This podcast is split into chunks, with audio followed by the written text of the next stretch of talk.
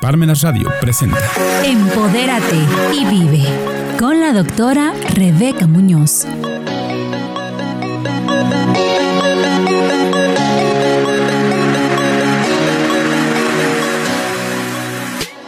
Hola, ¿qué tal amigos? Muy buenos días.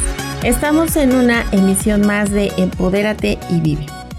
Y estamos muy contentos porque nuevamente tenemos a la maestra Lucero Montserrat Cuautle García. Ella es bióloga egresada de la Benemérita Universidad Autónoma de Puebla. Eh, estudió la maestría en ciencias en manejo de fauna silvestre en el 2007. Ha sido catedrática e investigadora en diversas instituciones como la Universidad Juárez del Estado de Durango, en la Universidad Politécnica del Estado de Durango y en la Escuela Superior de Medicina Veterinaria y Zootecnia en la ciudad de Puebla, BUAP. Actualmente ella es profesora investigadora de tiempo completo en la Facultad de Ciencias Biológicas, específicamente en el área de ecología y manejo de recursos naturales. Pues un gusto, mi querida maestra. Mucho, eh, muchas gracias primero que nada por la invitación, doctora Rebe. Muchas gracias a tu auditorio por este, escucharnos. Espero que esta charla pues sea de mucha utilidad y gracias nuevamente por la invitación. No, gracias a ti. Y además nos traes un tema muy interesante porque la verdad es que ya hemos abusado de, de las medicinas, de los medicamentos y tenemos un país, como lo decías con la otra vez, con mucha biodiversidad. Y el tema que hoy nos traes es las plantas medicinales en las comunidades rurales. Así es, hoy eh, vengo a platicarle a tu auditorio pues la importancia que tiene el retomar hacia una vida un poco más a este conocimiento tradicional que, que es muy, muy importante. He hecho algunas investigaciones en la Sierra Norte principalmente, aquí también en la parte de la región de Tehuacán, Cuicatlán, acá en la zona de los, de los volcanes de Ixtapopo. Y pues me he encontrado afortunadamente con tanto conocimiento en las comunidades rurales que eh, hoy vengo a compartirte un poco esas experiencias y, yo creo que es, si muchas de las enfermedades que hoy día tenemos, eh, pues nos eh, atacan tan, tan fácilmente es porque si nos duele tantito la cabeza, ¿qué vamos? Vamos al cajón de, los, de las medicinas y nos echamos una aspirina, por ejemplo, ¿no? Este, si nos duele el estómago, eh, vamos inmediatamente y, consumimos algo este, para calmar el, dolor del estómago. Es decir, ya no somos capaces de dejar expresar a nuestro cuerpo para sentir este dolor y que ese, el mismo cuerpo te diga, oye, mira, este, me, me duele aquí, ¿no? Y dejar que incluso la enfermedad este, nos exprese completamente hacia dónde va a dirigirse, ¿no? O sea, como atacamos inmediato, no damos esta oportunidad de, de, de, saber exactamente qué es lo que está ocurriendo. Y este, una, una forma sería intentar primero utilizar plantas medicinales y de entonces, si esto no es algo grave, ¿no? del cuadro básico de, de las enfermedades, pues entonces sí ya habría que ir a consultar a un médico. Pero si es algo sencillo, porque comiste algo que te cayó mal, porque este, a lo mejor te excediste de grasa, ¿no? O, o te resfriaste en, en un cruce de aire, este, pues no, no sería necesario tomar algún antibiótico, tomar alguna medicina así, ¿no? Sino empezar a explorar por estas plantas medicinales. Aquí en la Sierra Norte, más o menos yo he identificado, no sé, unas 60 especies de plantas que se utilizan todavía en la Sierra Norte, ¿no? Acá hacia la parte del volcán más o menos es el mismo número. ¿Y qué son las enfermedades que más este, eh, para las que se utilizan las plantas medicinales, dolor de cabeza, dolor de muela, este dolor de estómago, por ejemplo, un resfriado, ¿no? Eh, digamos, eh, cosas muy básicas sin tener que eh, acudir a la medicina alopática, que es en realidad algo que este, igualmente, ¿no? No le estamos dando a nuestro organismo, que es una máquina súper poderosa, de poder responder a, a estas manifestaciones, porque a veces muchas de estas manifestaciones tienen que ver con estrés, ¿no? Tienen que ver con eh, un eh, que obligamos a nuestro cuerpo a comer en diferentes horas, ¿no? Por eso también te puede doler el estómago. Y bueno, pues consumir estas plantas te, te produciría este, esta oportunidad de no, no consumir de manera tan invasiva algo en tu cuerpo y también de darle la oportunidad al cuerpo y al sistema inmune de que responda, ¿no? Esta sería una cuestión muy importante. Y bueno, eh, ¿dónde tener estas plantas medicinales? Pues afortunadamente la mayoría de las plantas que, usa, que se usan en, en, las comunidades rurales son plantas autóctonas o de la misma región, o ya son de amplio uso, como por ejemplo la ruda, la manzanilla, el tomillo, etcétera pero que si tú las tienes en un espacio en tu casa pequeñito, pues incluso las puedes utilizar en la preparación de tus alimentos sin problema, ¿no? Decíamos en la sesión pasada que tenemos que pensar en regresar a hacer algunas cosas que hemos dejado de hacer o que, que nuestros abuelos, nuestros padres hacían para poder este, incluso brindarles a nuestros hijos un modo de vida mucho más sano, ¿no? Claro. Así es. ¿Tú crees que en algún momento eh, nos perdimos en el camino? ¿Qué nos pasó? ¿No? Porque entiendo que eh, cuando hacemos referencia a nuestros abuelos, nuestros bisabuelos, ellos tenían un amplio conocimiento de todas estas este, plantas medicinales. Y yo recuerdo todavía que mi abuela, por ejemplo, para un dolor de oído, hacía un remedio casero con cebolla y con orégano y, era mágico, de verdad te aliviabas. Sí. Y hoy tienes que ir al otorrino y bueno, hoy parece que nos la hacemos más complicada. Sí. Entonces, ¿en qué momento nos perdimos? Yo creo que en el momento en donde se da justamente este eh, desapego con la naturaleza, eh, si tú hoy día le preguntas a un joven qué quiere estudiar, ellos quieren estudiar carreras que dejen dinero, ¿no? Muy pocos dicen, quiero estudiar una licenciatura que produzca un bienestar social o que produzca, eh, sí, un beneficio social, ¿no? Entonces, muchas, eh, fíjate que incluso hemos tenido problemas este, para cubrir ciertas áreas en la, en la universidad, sobre todo de estudiantes en áreas eh, medioambientales, vaya, ¿no? O sea, facultades como este, agrohidráulica, eh, que, que, se forman agrónomos, ¿no? Eh, facultades de repente como biología, que sí hay, llegan muchos chicos, pero no con el perfil como que su primera opción era medicina y cuando no tienen otra opción llegan a, biología sin estar convencidos. Algunos se enamoran porque la verdad es que la biología es, es un área que tiene muchas áreas de oportunidad. De hecho, yo no veo alguna empresa, no veo alguna institución de gobierno sin la presencia de un biólogo. Creo que somos de las carreras del futuro dado que eh, este, pues necesitamos solucionar de manera inmediata muchos de estos problemas ambientales, ¿no?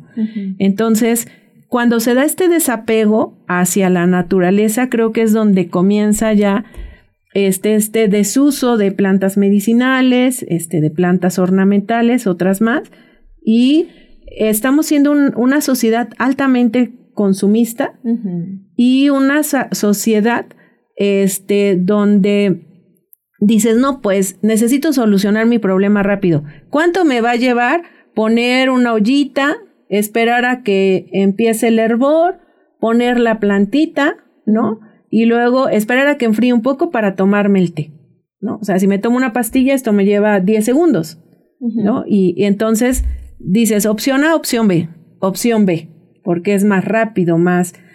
Eh, creo que también habría que retomar aquí a nivel este, social estas prácticas. Con las plantas, o sea, no solamente puedes tener las plantas frescas, las plantas las puedes poner a secar este, y utilizar a lo largo de un año. En tu casa yo tengo, por ejemplo, cempasúchil.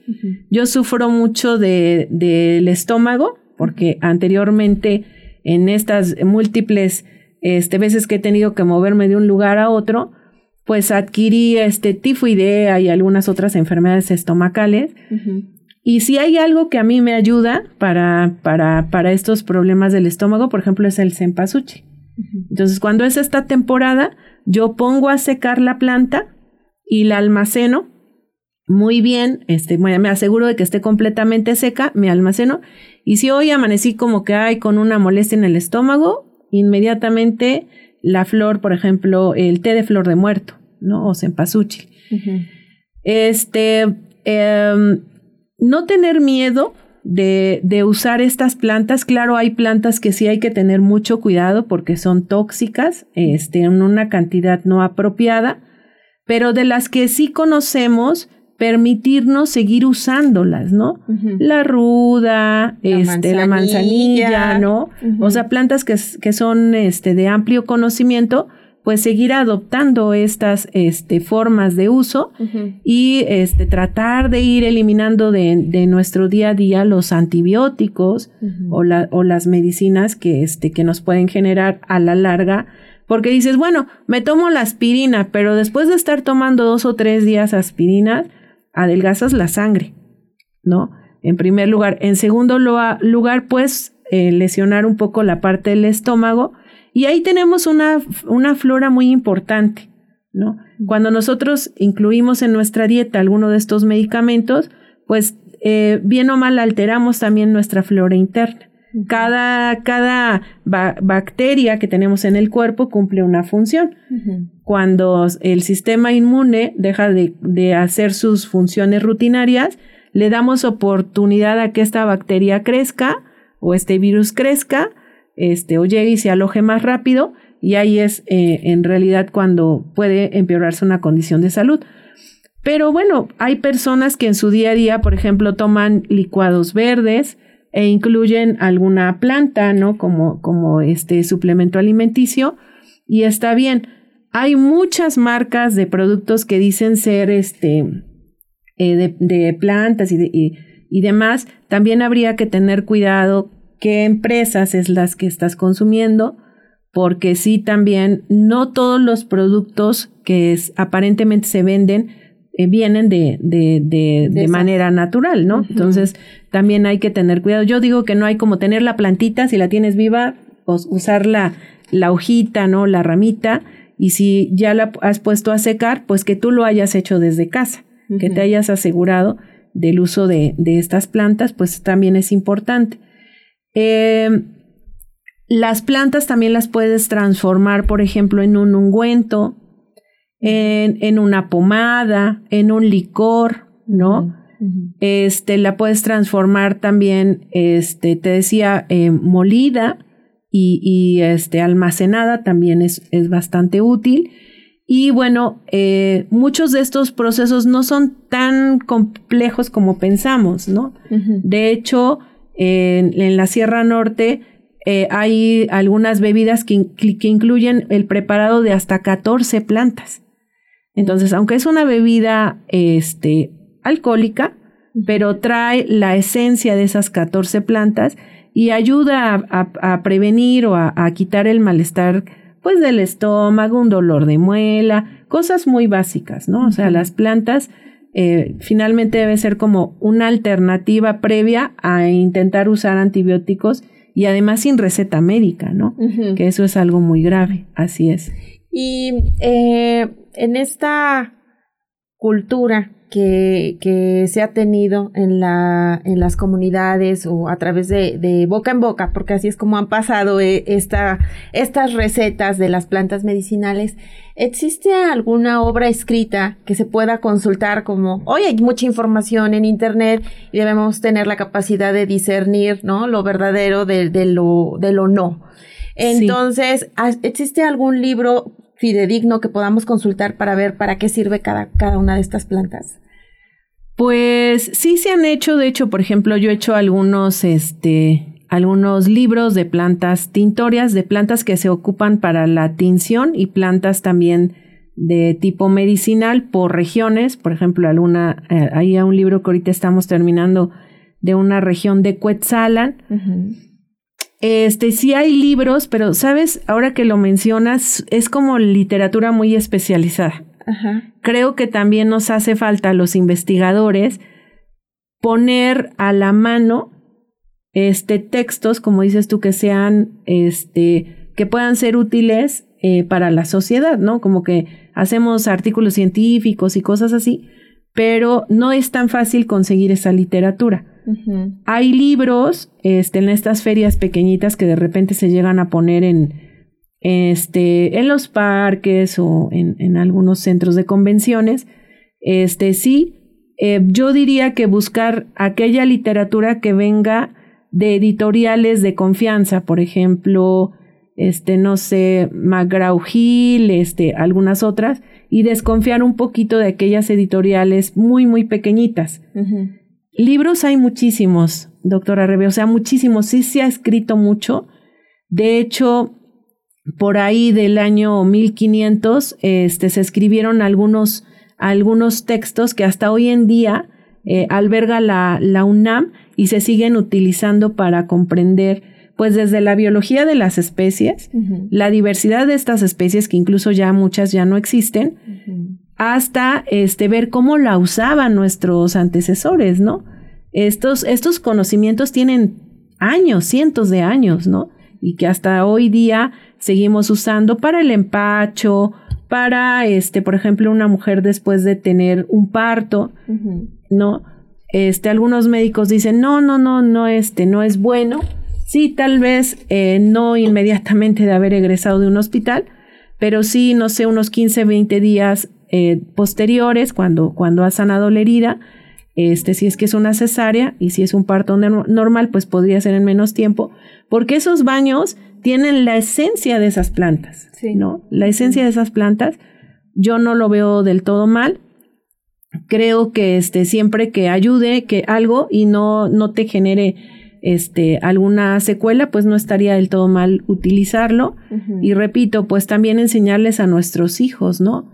Oye, hoy le voy a hacer un preparado de una bebida con limoncito, con hierbabuena, ¿no? En vez de ponerle un juguito a los niños o ponerles este alguna leche muy procesada, ¿no? Que ahora vienen con chocolate y no sé qué aditamentos, pues mejor ponerle en su hora del recreo una cantinflora, este chía, este naranja con este decíamos con con hierbabuena, con limón, eh, sería como algo que nosotros tenemos que ir incorporando poco a poco en nuestra dieta y dejar de usar de repente también cosas este tan procesadas. Tan procesadas Creo que fue eh, en el otro, en la vez pasada que veniste, que tienes toda la razón en que nuestros estilos de vida han afectado y también la forma en la que pues hemos, yo no sé si podemos llamar evolución, porque es increíble ver hoy en los supermercados que haya, no sé, guacamole enlatado, ¿no? Cuando dices, pero por favor, si nada más es machacar un aguacate, ¿cuál es, cuál es la complejidad de esto? Entonces creo que también debemos trabajar generacionalmente en la, eh, nos estamos convirtiendo en la ley del menor esfuerzo. Sí, así es. Sí, es la ley del menor esfuerzo y desafortunadamente eh, también sabes, quizás por el día a día, esta forma tan acelerada que ya llevamos por necesidad, porque yo creo que todos los que trabajamos de repente y que tenemos que dejar a nuestros pequeños en un espacio, pues no es una decisión como tan, este, tan sencilla. A veces es eh, más por esta necesidad pero también eh, eh, hacer caso del conocimiento que nos han transmitido nuestras abuelas, ¿no? Sí. Eh, sí me ha tocado ver de repente que la abuelita dice, oye, mira, pues mejor toma esto y esto. No, no, no, no, no. optar por lo fácil no siempre es la mejor decisión, sino como tratar de rescatar esos conocimientos. las personas de la tercera edad pues han vivido toda una vida y estos conocimientos los tienen súper probados, ¿no? Lo de las plantas medicinales Sí. Eh, yo lo he visto, este conocimiento, tanto en mujeres como en varones, lo cual me sorprende mucho. En algunas comunidades incluso son los varones quien llevan este conocimiento. Para que te des una idea, en Puebla, más o menos en el año 2010, este, se instaura un modelo en todo el estado de Puebla donde se crean hospitales de medicina tradicional. Entonces, el más grande es el que está aquí en Cuetzalan, y entonces las eh, personas que tienen necesidad de una consulta médica, pueden acudir a estos hospitales de medicina tradicional y tú puedes ver salas para parto, que son partos en agua, por ejemplo. Puedes ver este eh, que te atienden personas que, que tienen ya conocimiento, incluso capacitaciones para poder recetarte, ¿no? Con plantas medicinales sobre una enfermedad y te proporcionan las bolsitas con, con las plantas secas o, o vivas, este, este, o colectadas, perdón, recientemente y, dar un tratamiento. Ahora, si este, si este tratamiento no funciona, pues eh, simplemente, pues sí, a lo mejor ya hay que acudir a, a, este, a un médico, pero fuimos el estado, el único estado con un modelo eh, de, de, rescate de medicina tradicional que hasta donde yo tengo entendido no, no, ha habido en otros. Cinco hospitales aquí en Puebla, uno en la región, bueno, en la región norte hay tres, aquí en la, en la zona de este, Tehuacán, Cuicatlán hay otro, y no, no recuerdo muy bien, pero me parece que aquí en la zona metropolitana también se intentó este, el, el, el hacer uso de, de, esta medicina tradicional. Tradicional.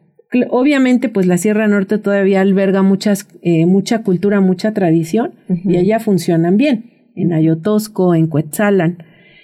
Y este, y te digo, algo que me sorprendió mucho fue ver las instalaciones, platicar con ellos, hicimos algunas encuestas, y para la gente todavía es muy importante este, pues el uso de la medicina tradicional, ¿no?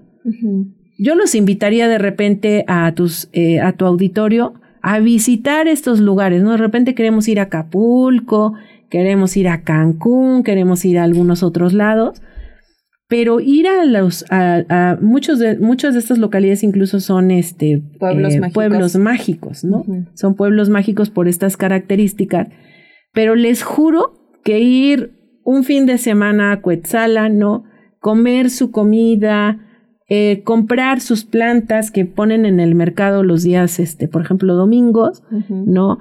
Que encuentras ahí la canela, que encuentras ahí, te decía, pues algunas plantas secas para los riñones, para el, este, el dolor de estómago, etcétera. Y la misma gente te dice cómo tomarlo. Porque tienen el conocimiento, tienen el conocimiento popular. Y además sí también este, algunos de, de, estos curanderos han tenido capacitaciones avaladas por incluso la Secretaría de Salud. Ah, ok. Ajá, entonces es muy interesante. Puebla es uno de los estados en México, también con una alta diversidad y cultural. Hay, eh, aparte de la diversidad biológica, pues una diversidad cultural. Y Puebla se caracteriza por tener esta diversidad cultural también tan arraigada, ¿no? Claro. Pues el escucharte hoy nos deja eh, también motivados por saber que, que nuestro país, que nuestro estado tiene una riqueza y que pues debemos conservarla, arraigarla.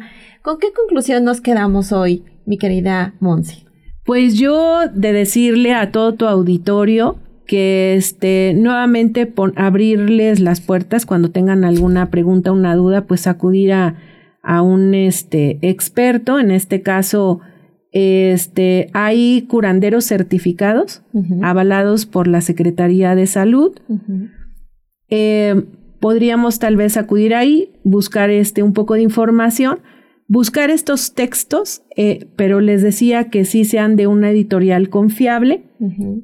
Aquí en la universidad eh, hay personas, este, bueno, investigadores tanto de ICUAP como de de la Facultad de Ciencias Biológicas que estamos trabajando esto, también se pueden acercar a nosotros, proporcionarles estos materiales que tenemos y este y, dárselos eh, sin ningún costo también a, las personas que lo lleguen a requerir o que les llegue a interesar este tema, ¿no? Sí. Así es.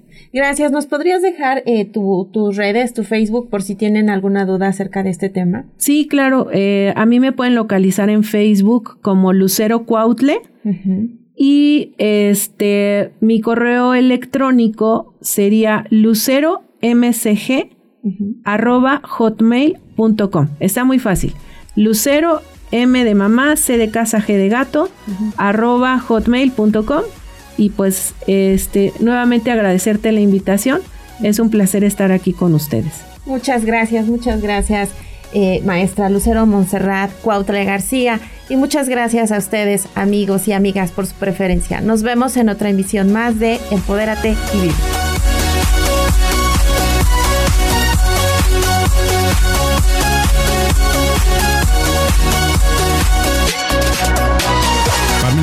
Presentó Empodérate y Vive con la doctora Rebeca Muñoz.